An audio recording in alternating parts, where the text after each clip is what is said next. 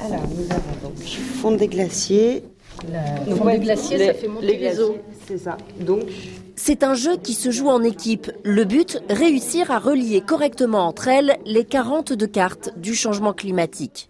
C'est pas évident. Hein. Non, c'est ici, il est vraiment pas évident. Le forçage radiatif, j'en ai jamais entendu parler. La logique ne suffit pas, il faut aussi se creuser les méninges, car les cartes s'inspirent des rapports scientifiques du GIEC, le groupe d'experts intergouvernemental sur l'évolution du climat. Alors, je vais peut-être vous aider un petit peu parce qu'elle n'est pas évidente celle-là. Heureusement, les participants peuvent compter sur un animateur. Ce soir-là, c'est Benoît Roland de Ravel, un des 70 000 fresqueurs. Un fresqueur, c'est une personne qui non seulement a été formée pour animer l'atelier, le faciliter, mais aussi qui fait partie de la communauté. Là, le fait de rejoindre des fresqueurs, c'est qu'on rejoint des personnes qui ont pris conscience de la gravité des enjeux. Et donc, si on arrive à massivement diffuser ça, ben, j'ai la conviction que le système peut changer beaucoup plus vite.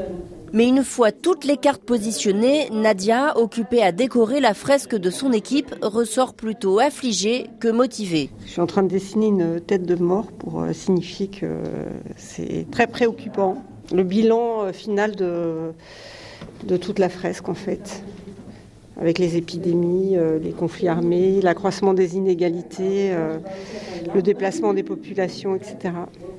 Vient donc un temps d'échange essentiel pour parler solutions et positiver, un temps qui se conclut par le titre de la fresque. Alors j'écris Réveillons-nous parce que c'est un message euh, qui pousse à l'action plutôt urgente et immédiate et collective. Pour Nicolas Froissart, directeur général de la fresque du climat, l'intérêt est de disposer d'un support pédagogique au même titre que des livres ou des conférences. 156 pays voient la fresque se développer et le jeu a été traduit dans plus de 50 langues.